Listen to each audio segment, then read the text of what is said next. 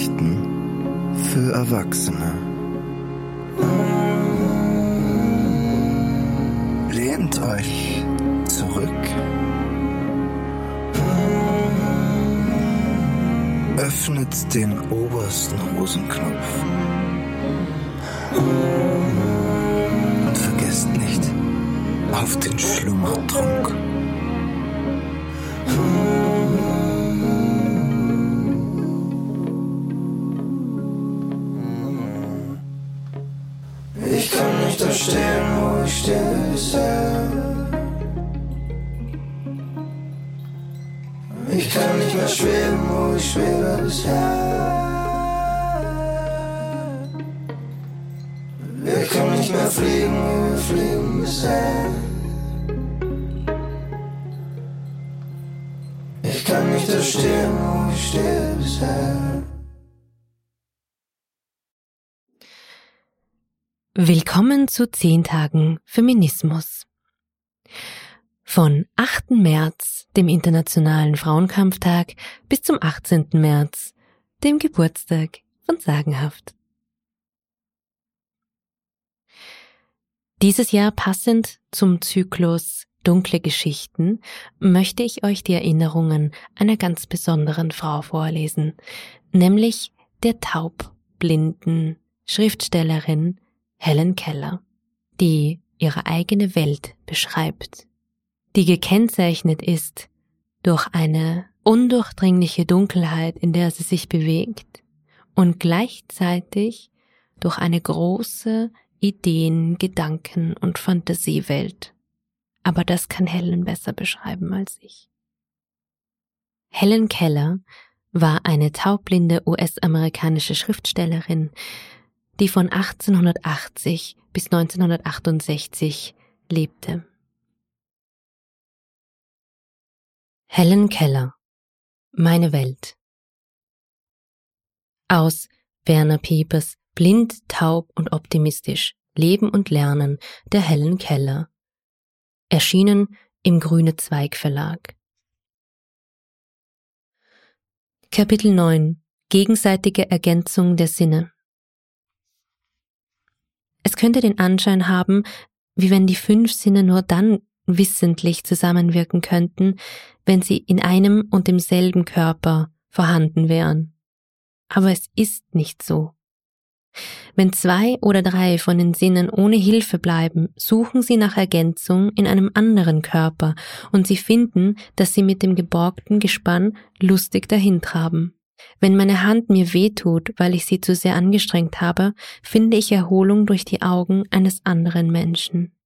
Wenn mein Geist erschlafft, weil er durch angestrengtes Nachdenken über dunkle, klanglose, farblose, abstrakte Gegenstände ermüdet ist, so gewinnt er seine Spannkraft wieder, sobald ich mich der Kräfte eines anderen Geistes bediene, der über Licht, Wohlklang, Farbe gebietet. Wenn nun die fünf Sinne niemals auf die Dauer vereinzelt bleiben, so kann auch das Leben des Taubblinden nicht von dem Leben der sehenden, hörenden Menschen getrennt werden. Ein Taubblinder kann sich wie Schillers Taucher in Meerestiefen des Unbekannten stürzen und wieder stürzen. Aber ihm ist nicht das Los jenes dem Tode eingeweihten Helden beschieden, sondern triumphierend kehrt er zurück. Er hat die unschätzbare Wahrheit gewonnen, dass sein Geist nicht verkrüppelt, nicht durch Gebrechlichkeit seiner Sinne beschränkt ist. Die Welt des Auges und des Ohres gewinnt für ihn einen verhängnisvollen Reiz. Er begreift jedes Wort, das sich auf Sehen und Hören bezieht. Er muss es begreifen durch seine eigenen Wahrnehmungen. Licht und Farbe für die er keinen zu greifenden Beweis hat, studiert er ohne Zagen, denn er glaubt, dass jede Wahrheit, die der Mensch erkennen könne, auch ihm offen stehe. Er befindet sich in einer ähnlichen Lage wie der Astronom, der standhaft und geduldig viele Jahre lang Nacht auf Nacht immer denselben Stern beobachtet und sich belohnt fühlt, wenn er eine einzige neue Tatsache daran entdeckt. Der Mensch, der für die gewöhnlichen Dinge der äußerlichen Welt taubblind ist und der Mensch, der für das unermessliche Weltall taubblind ist, sie werden beide durch Raum und Zeit beschränkt, aber sie finden einen Ausgleich darin, dass sie gerade diese Beschränkung zwingen, ihnen zu dienen. Die Hauptmasse vom Wissen der Menschheit ist ein Fantasiegebäude. Weltgeschichte ist nur eine Art von fantastischer Vorstellung, um uns Zivilisationen sehen zu lassen, die nicht mehr auf der Erde sichtbar sind. Einige von den bedeutendsten Entdeckungen moderner Wissenschaft verdanken ihren Ursprung der Fantasie von Menschen die weder genaue Kenntnisse besaßen noch genaue Instrumente, um ihre Annahme beweisen zu können. Wäre die Astronomie nicht stets dem Fernrohr weit voraus gewesen, so würde es niemals einem Menschen der Mühe wert erschienen sein, ein Fernrohr anzufertigen. Welche große Erfindung wäre nicht schon im Geiste des Erfinders lange vorhanden gewesen, bevor er ihr eine greifbare Gestalt gab? Ein glänzenderes Beispiel erfinderischen Wissens ist die Übereinstimmung der Methoden, wie die Philosophen die Welt zu begreifen suchen. Sie können niemals die Welt in ihrer vollen und ganzen Wirklichkeit wahrnehmen, aber indem sie einen reichlichen Abzug für Irrtümer in ihre Rechnung einstellen, indem sie Ungewissheiten als unwesentlich annehmen, hat ihre Fantasie der Erfahrungswissenschaft den Weg gewiesen.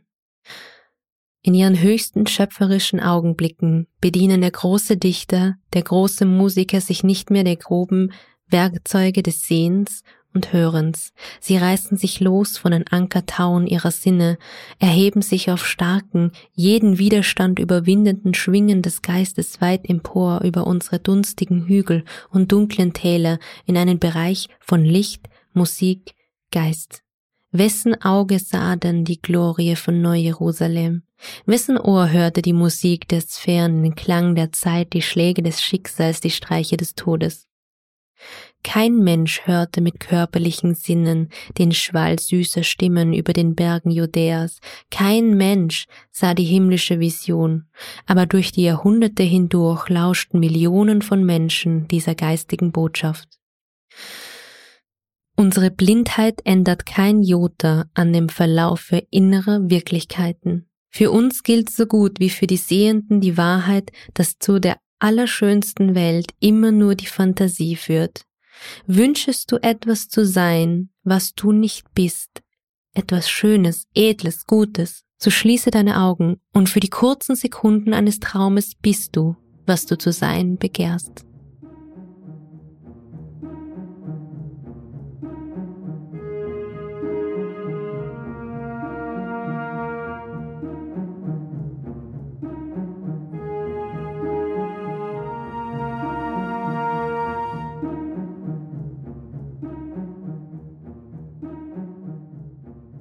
Kapitel 10 Innere Visionen von Schönheit Alle Kunst, alle Natur, alles zusammenhängende menschliche Denken lehren uns, dass Ordnung, Verhältnis, Form die wesentlichen Elemente der Schönheit sind. Nun sind ja Ordnung, Verhältnis und Form greifbar und fühlbar, aber Schönheit und Rhythmus sind tiefer als sinnliche Wahrnehmungen. Sie sind wie Liebe und Glaube, Sie entspringen einem geistigen Vorgang, der nur in geringem Maße von sinnlichen Wahrnehmungen abhängig ist. Ordnung, Verhältnis und Form sind nicht imstande, in einem Geiste den abstrakten Begriff Schönheit hervorzurufen, wenn nicht schon eine seelische Kraft vorhanden ist, die den Elementen Leben einbläst. Viele Leute, die vollkommene Augen haben, sind blind in ihren Wahrnehmungen. Viele Leute, die vollkommene Ohren haben, sind taub für die Regungen der Seele. Gerade diese Leute aber sind es, die sich erkühnen, den Visionen anderer Menschen Schranken vorschreiben zu wollen, anderer Menschen, denen zwar ein Sinn fehlt oder zwei, die aber Willen, Seele, Leidenschaft und Fantasie besitzen. Glaube ist ein Gaukelspiel, wenn er uns nicht lehrt, dass wir uns eine Welt schaffen können, die unaussprechlich viel vollständiger und schöner ist als die wirkliche Welt. Und auch ich darf mir eine bessere Welt erschaffen, denn auch ich bin Gottes Kind und habe ein Teilchen von dem Geiste geerbt, der alle Welten schuf. Es gibt ein Zusammenklingen aller Dinge, ein Ineinanderfließen von allem, was wir von der körperlichen und von der geistigen Welt wissen. Für mich besteht diese aus allen Eindrücken und Schwingungen, aus Wärme, Kälte, Geschmack, Geruch und aus den Wahrnehmungen, die sich dem Geist zuführen und die mit verwandten Ideen und erworbenen Kenntnissen in unendlicher Mannigfaltigkeit verbunden und durchwoben sind. Kein denkender Mensch wird glauben, dass das, was ich über Fußtritte sagte, sich ganz genau nur auf Stöße und Erschütterungen bezieht. Es ist eine Verbindung von geistigem mit gewissen natürlichen Elementen, Wahrnehmungen des Gefühlssinns und einer erworbenen Kenntnis von körperlichen Gewohnheiten und moralischen Eigenschaften geistig hochstehender menschlicher Wesen. Was würden Gerüche bedeuten, wenn sie nicht in Verbindung gebracht werden würden mit Jahreszeit, mit dem Hause, worin ich wohne, und mit den Menschen, die ich kenne? Das Ergebnis eines solchen Vermischens gleicht zuweilen dem Stimmen eines Instruments, was durchaus keine Melodie, geschweige denn eine Symphonie ergibt. Für solche, die stets einer Beruhigung bedürfen, will ich sagen, dass ich einen Musiker befühlt habe, der seine Geige stimmte, dass ich von einer Symphonie gelesen habe und daher eine vollauf genügende geistige Vorstellung des von mir gebrauchten Gleichnisses besitze.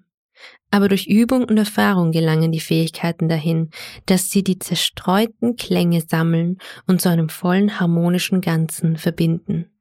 Ist der Mensch, der diese Aufgabe vollbringt, besonders begabt, so nennen wir ihn einen Dichter. Blinde und Taube sind allerdings keine großen Dichter, doch trifft man wohl ab und an einen Blinden oder Tauben, der den Weg in sein Königreich der Schönheit gefunden hat.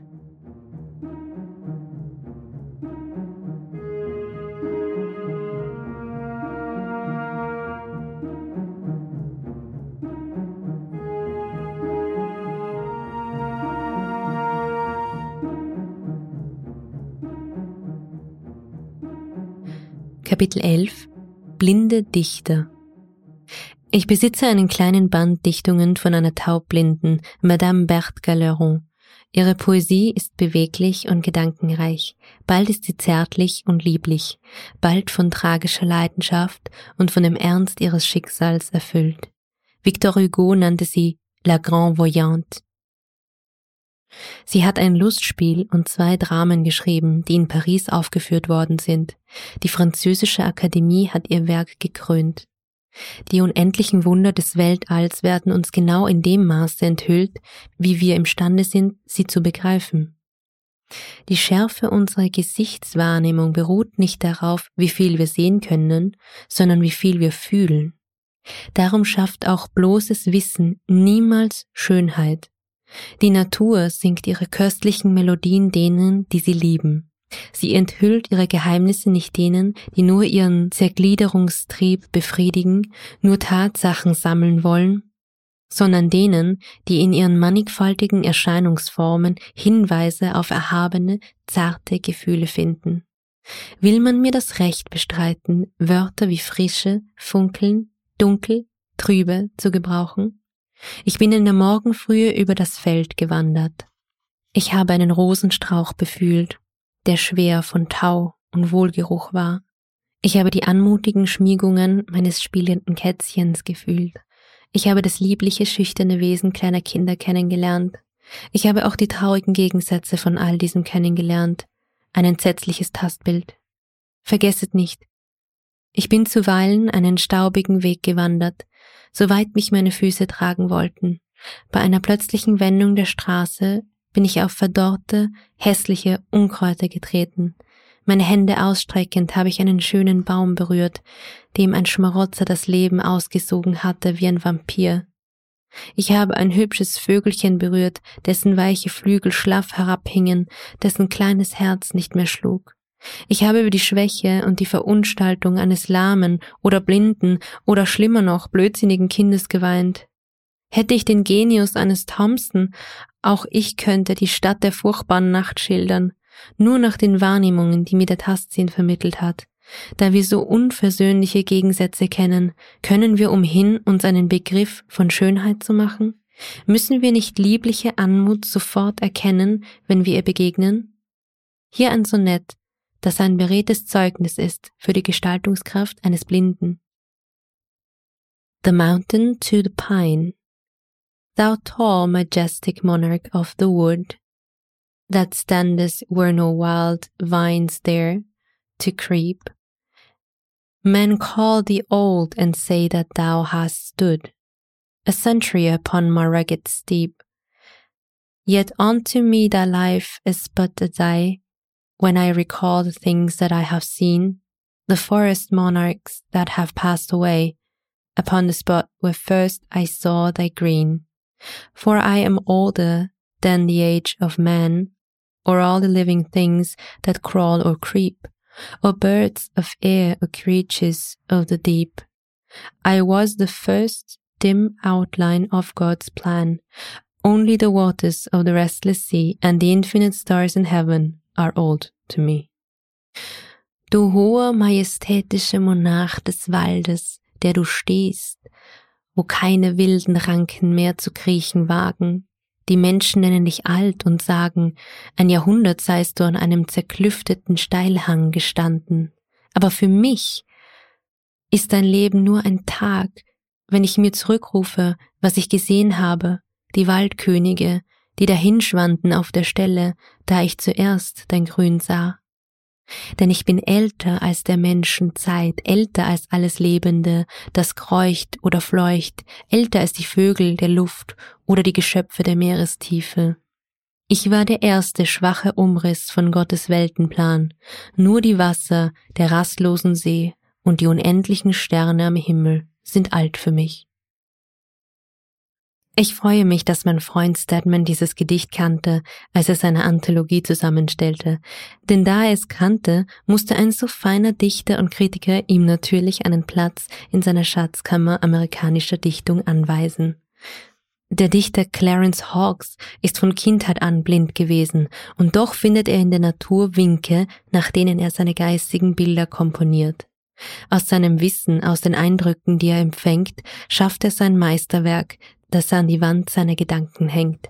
Und in des Dichters Hause kehren alle echten Geister der Welt ein. Nur ein auserlesener Dichter konnte in dem Berge den ersten schwachen Umriss von Gottes Weltenplan sehen.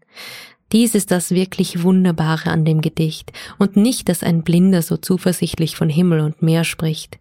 Unsere Vorstellungen vom Himmel sind eine Ansammlung von Tasteindrücken, von literarischen Anspielungen und von Beobachtungen anderer Menschen das alles durch inneres Gefühl miteinander vermengt. Mein Gesicht fühlt nur einen winzigen Teil der Atmosphäre, aber ich gehe beständig durch den Luftraum und fühle die Luft an jedem Punkt, in jedem Augenblick.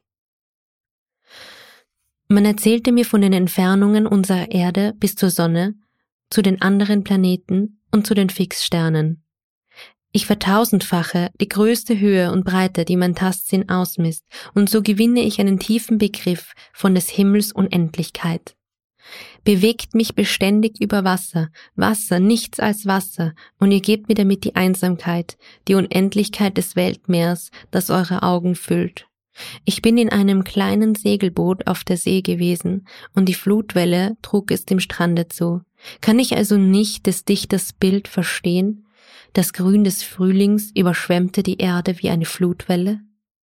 Ich fühlte die Flamme einer Kerze im Winde schwanken und flattern. Darf ich also nicht sagen, Myriaden von Feuerfliegen schießen über das taufeuchte Gras hin und her wie flackernde kleine Kerzen?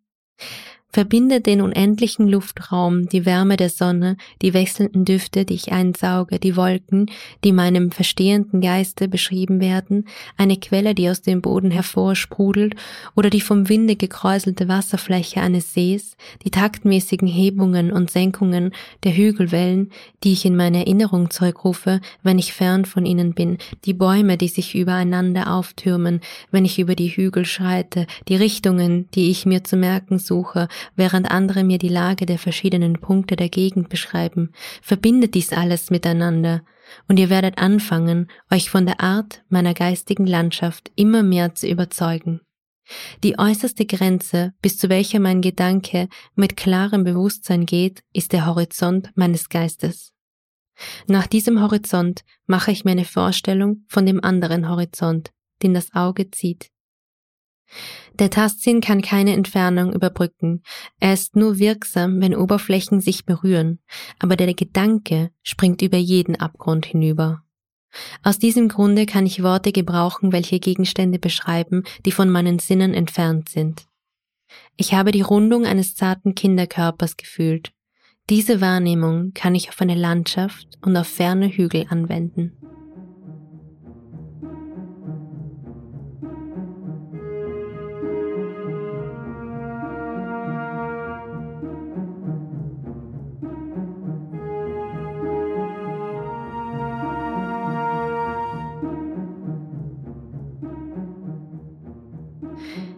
Kapitel 12 Analogien in Sinneswahrnehmungen. Zwar habe ich nicht den Umriss eines Sterns berührt, noch auch den Glanz des Mondes, aber ich glaube, dass Gott in meinem Geiste zwei Lichter geschaffen hat, das Größere, das den Tag regiere, und das Kleinere, das die Nacht regiere, und mit ihrer Hilfe weiß ich, dass ich imstande bin, mein Lebensschiff zu lenken, und dass ich ebenso sicher bin, den Hafen zu erreichen, wie ein Schiffer, der nach dem Nordstern steuert. Vielleicht scheint meine Sonne nicht so wie eure. Die Farben, die meine Welt verherrlichen, das Blau des Himmels, das Grün der Felder, mögen vielleicht nicht genau den Farben entsprechen, an denen ihr euch entzückt, aber für mich sind sie nichtsdestoweniger Farben. Für meine körperlichen Augen freilich scheint die Sonne nicht, flammt der Blitz nicht auf, grünt der Baum nicht im Lenz. Darum haben sie aber doch nicht aufgehört vorhanden zu sein, so wenig wie die Landschaft vernichtet wird, wenn du ihr den Rücken zudrehst. Ich begreife, dass Scharlachrot sich von Purpurrot unterscheiden kann, weil ich weiß, dass der Duft einer Orange nicht der Duft einer Pomeranze ist. Ich kann auch begreifen, dass Farben Abtönungen haben, und ich errate, was Abtönungen sind. In Geruch und Geschmack gibt es Abweichungen, die nicht bedeutend genug sind, um wesentlich genannt werden zu können. Diese bezeichne ich daher als Abtönungen. Neben mir stehen ein halbes Dutzend Rosen. Sie haben alle den unverkennbaren Rosenduft, und doch sagt mir meine Nase, dass es nicht dieselben sind. Die American Beauty ist verschieden von der Jacques Minot und der La Francais. Die Gerüche gewisser Pflanzen verwelken für meinen Sinn genauso wirklich, wie für eure Augen gewisse Farben in der Sonne verwelken. Die Frische einer Blume, die ich in der Hand halte, entspricht der Frische eines eben vom Baum gepflückten Apfels, in den ich hineinbeiße. Analogien dieser Art benutze ich, um meine Begriffe von Farben zu erweitern. Manche Vergleiche, die ich zwischen Eigenschaften von Oberflächen und Schwingungen, von Geschmack und Geruch anstelle, sind von anderen Vergleichungen zwischen Sehen, Hören und Fühlen abgeleitet. Diese Tatsache ermutigt mich, bei meinem Bemühen auszuharren und immer wieder zu versuchen, die Kluft zwischen Auge und Hand zu überbrücken. Und sicherlich gewinne ich reichlich genug, um das Entzücken mitzuempfinden, das meine Mitmenschen an der gesehenen Schönheit und an der gehörten Harmonie fühlen. Dieses Band zwischen der Menschheit und mir zu erhalten, lohnt der Mühe, selbst wenn die Ideen, die ich ihm zugrunde lege, sich als irrig erweisen sollten. Liebliche, schöne Schwingungen sind für meinen Tastsinn vorhanden, auch wenn sie, um mich zu erreichen, durch anderen Stoff geleitet werden als durch die Luft. So vermittelt mir meine Fantasie süße, entzückende Klänge und die künstlerische Anordnung derselben, welche Musik genannt wird, und ich erinnere mich, dass sie durch die Luft ans Ohr gelangen und Eindrücke erzeugen, die gewissermaßen den meinigen gleichen. Ich weiß ferner, was Töne sind, da ich sie in einer Stimme fühlen kann. Von Wärme gibt es große Abstufungen, Wärme der Sonne, des Feuers, einer Hand, eines tierischen Pelzes. Für mich gibt es wirklich so etwas wie eine kalte Sonne. Ich denke ferner an die verschiedenen Arten von Licht, die das Auge trifft, kaltes und warmes Licht, lebhaftes und trübes, sanftes und grelles, aber immer Licht und ich stelle mir vor, wie es durch die Luft zu einem weit umfassenden Sinn gelangt, statt zu einem eng begrenzten, wie der Tastsinn es ist. Nach den Erfahrungen, die ich an Stimmen gemacht habe, errate ich, wie das Auge inmitten von Licht Schatten unterscheidet. Wenn meine Finger an den Lippen einer Frau mit Sopranstimme lesen, bemerke ich einen tiefen oder einen hohen Ton inmitten des Klangflusses der hohen Stimme. Wenn ich fühle, dass meine Wangen heiß sind, so weiß ich, dass ich rot bin. Ich habe so viel über Farben gesprochen und gelesen, dass ich ganz unwillkürlich ihnen Bedeutungen beilege, genauso wie alle Menschen abstrakten Ausdrücken, zum Beispiel Hoffnung, Idealismus, Monotheismus, Intellekt, gewisse Bedeutungen beilegen. Diese Begriffe können nicht durch sichtbare Gegenstände wirklich wiedergegeben werden, aber man versteht sie durch die Analogien zwischen unkörperlichen Begriffen und den durch sie hervorgerufenen Vorstellungen äußerlicher Dinge. Ideenverbindungen veranlassen mich zu sagen, das Weiß erhaben und rein, das Grün üppig, das Rot mich an Liebe oder Scham oder Stärke denken lässt. Ohne Farbe oder den gleichwertigen Ersatz dafür würde das Leben für mich dunkel und öde sein, eine schwarze Wüste.